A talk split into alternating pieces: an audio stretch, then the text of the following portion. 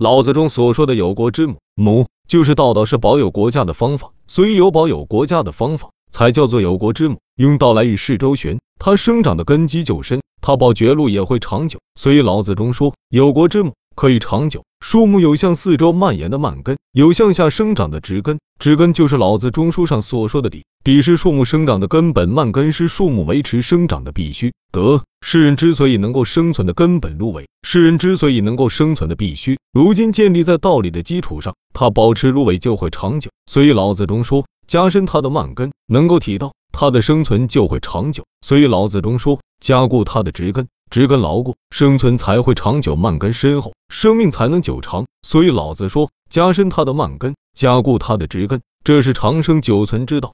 工匠频繁改变工作，就要失去它的功效；利益屡次迁徙动荡，也会失去它的功效。一个人的劳作，一天失去半天，十天就失去五天的功效；一万人的劳作，一天失去半天，十天就失去五万人的功效。然而频繁改变工作，人数越多，亏空也越大。大凡法令一变更，利害关系就有所改变，利害关系有所改变，百姓就要想方设法来应变，要应变就叫做改变作业。可以按道理来观察，始于众人而又屡次扰动他们，就很少能成功收藏贵重器皿；而又屡次迁徙，就会多数破败损伤主小鱼而一再搅动，就会失掉它的光泽而混乱治理大国；而一再变更法令，百姓就会困苦不堪。因此有道的君王崇尚虚静，不会轻易变更法令。所以老子中说。治理大国要像煮小鱼那样，不要一再搅动。人有病了就会尊重医生，有灾祸了就会畏惧鬼怪。圣人在上，百姓的欲望就少，百姓的欲望少，血气协调，心平气和，举动合理，举动合理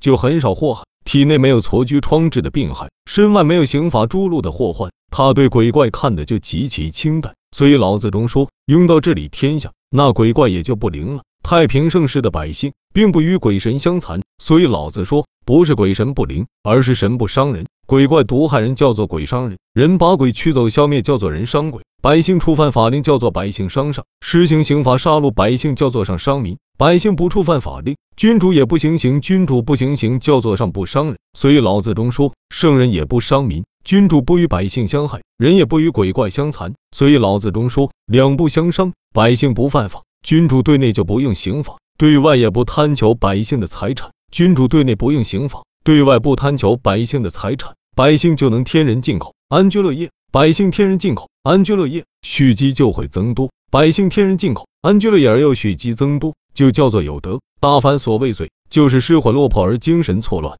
精神错乱就没有德。鬼怪不遂人，魂魄就不会失落，精神就不会错乱，精神不错乱就叫有德。君主使百姓蓄积增多，而鬼怪又不错乱他们的精神，德就尽失于百姓。所以老子中说，两不相伤，百姓就会归德于君主，君主也会归德于百姓。是说德在上下，两方均丰盛而归于民了。有道的君主，在外对邻敌没有怨仇，在内对人民有恩德；在外对邻敌没有怨仇，对诸侯又讲究礼仪，在内对人民有恩德。治理正是提倡努力耕作，对诸侯讲究礼仪，就很少发生战争。治理民事提倡努力耕作，过度的奢侈就不会出现。大凡马之所以有大用。就是对外供战争之需，对内满足淫逸奢华的需要。而今有道的君主，对外很少用兵，对内禁止淫逸奢华。君主不使用马去追击逃敌，百姓也不用马去远方转运货物。马所积蓄的力量只用于田园，积蓄的力量在田间，必定要努力施肥浇灌。所以老子中说，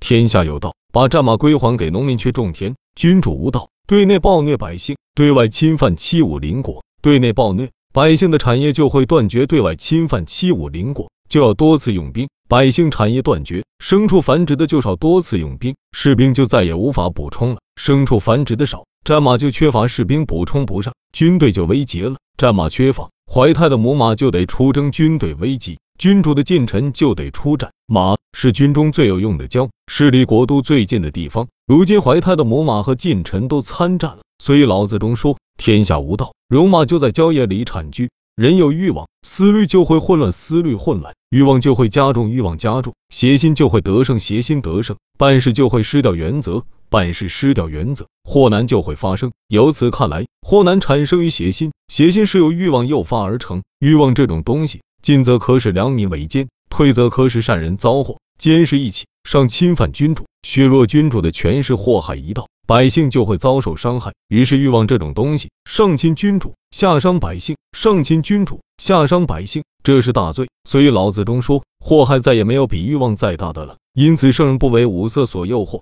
不沉湎于声乐明君，轻视贵重玩物而摒弃华丽。人无羽毛，不穿衣服就不能抗御寒冷，上不着天，下不沾地，以未尝为本。不吃饭就不能活，因此不免有欲望和贪心。欲望和贪心不除，那就是自身的忧患。所以圣人有衣服足以抗御寒冷，有饮食足以充饥，就不发愁了。一般人就不是这样，大的像诸侯，小的像积蓄着千金资财的巨富，他们想得到的忧患便排除不了。刑徒还有被赦免之时，犯死罪的人有时也可以活命，唯有不知足的人的忧患终身不能解脱。所以老子中说，祸患没有比不知足更大的了。所以欲望和贪利比忧患还要厉害。有忧患就会生病，生病则智慧衰退，智慧衰退就会丧失法度，丧失法度就会胡作非为，胡作非为就会出现祸患，祸患一出现，疾病就会缠绕心神，疾病困扰在内，病痛和祸患逼迫在外，病痛和祸患逼迫在外，痛苦就会积聚于肠胃之间，痛苦积聚于肠胃之间，那对人的伤害也太惨痛了，惨痛则退而自责。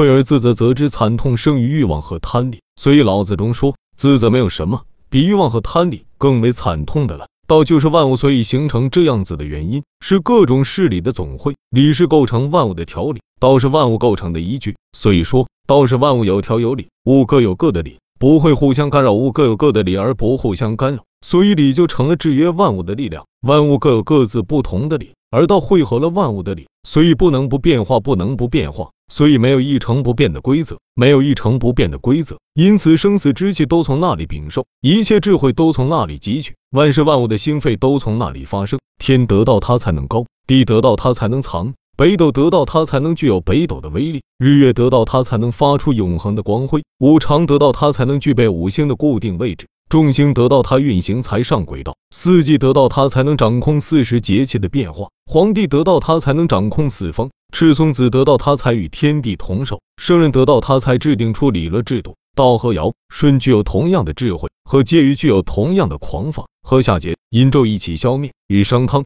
周武一起昌盛，以为只在近旁，但他可以游历四极，以为太远了，但他却常在我的身边，以为太昏暗了，然则他的光芒昭著，以为很明亮了。然而他却暗淡而尤深，他的功德造就了天地，又演化为雷霆，宇宙间的事物都依靠他来形成。大凡道的实情，不制作也不表示，柔弱随顺，一时变化，与势力相适应。万物得到他而可死，得到他而可生；万物得到他而可失败，得到他而可成功。道比方似水，被淹的人喝多了就会死，可是适量喝些水就会生。比方似剑戟，愚人用它泄愤就会生火，圣人用它诛戮残暴就会得福。所以得到它就会死，得到它就会生，得到它就会失败，得到它就会成功。人们很少见过活像，得到死相的骨头，根据它的图形去想象它活着的模样，所以人们所想象的就都叫做像。如今道虽然不可能听到和看到，但圣人可以用它所显现的功效来推知它的形象。所以老子中说，它没有形体的形状，它没有物体的物象。